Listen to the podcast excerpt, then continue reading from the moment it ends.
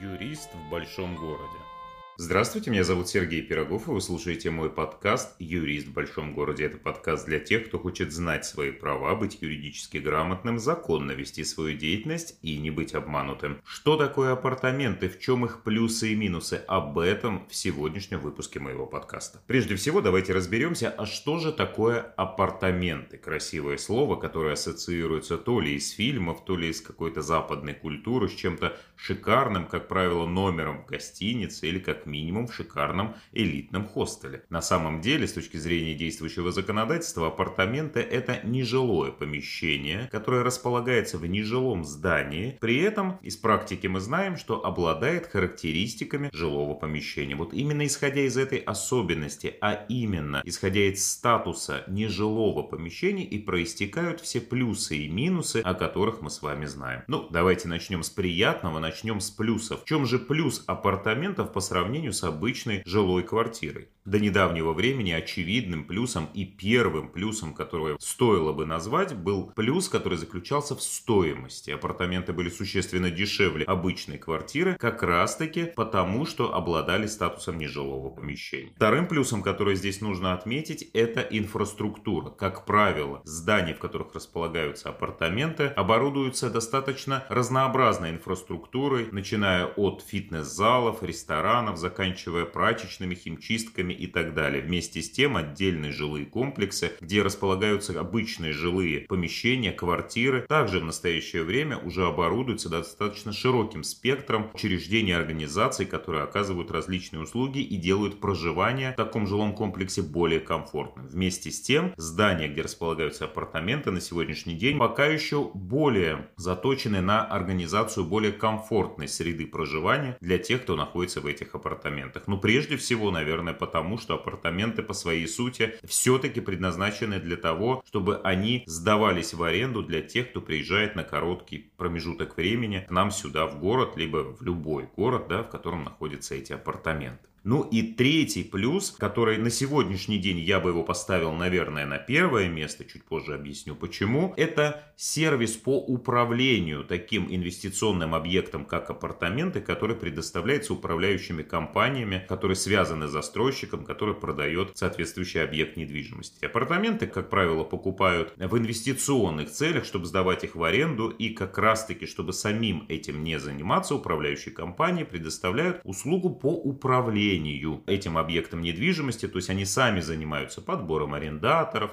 приемом оплаты, уборкой апартаментов и так далее. А собственник получает только доход за вычетом вознаграждения такой управляющей компании. Поэтому этот плюс, который на сегодняшний день, на мой взгляд, является первым, по какой причине? Потому что плюс, заключающийся в стоимости апартаментов на сегодняшний день, отходит все на более дальний план. Стоимость жилого помещения, обычной квартиры и апартаментов, они все больше приближаются друг к другу, и стоимость апартаментов на сегодняшний день практически в отдельных случаях случаях равна стоимости обычной жилой квартиры. В силу их статуса, а именно статуса нежилого помещения, апартаменты обладают рядом минусов или недостатков, кому как приятнее, которые заключаются в следующем. Во-первых, в апартаментах нельзя зарегистрироваться по месту вашего пребывания. Если вы даже фактически живете в апартаментах, то есть купили вы их не для инвестиционных целей, а для собственного проживания, зарегистрироваться по месту нахождения этих апартаментов, к сожалению, будет невозможно, потому что регистрация в нежилых помещениях по действующему законодательству у нас запрещена. Более высокие тарифы на коммунальные услуги. В качестве второго минуса я бы отметил. В принципе, тарифы на коммунальные услуги в отношении нежилых помещений существенно выше, нежели для жилых помещений, поэтому содержать апартамент, а в том числе и платить налоги на имущество по таким апартаментам намного более затратно. Поэтому это можно отнести к минусу во вторую очередь. Еще одним минусом апартаментов стоит, наверное, назвать, что при их приобретении нельзя воспользоваться имущественным вычетом, потому что он предоставляется только при приобретении жилых объектов. Ну и если вы сдаете в аренду апартаменты, то вы не можете пользоваться специальным налоговым режимом налог на профессиональный доход или по-простому говоря самозанятость, потому что в соответствии с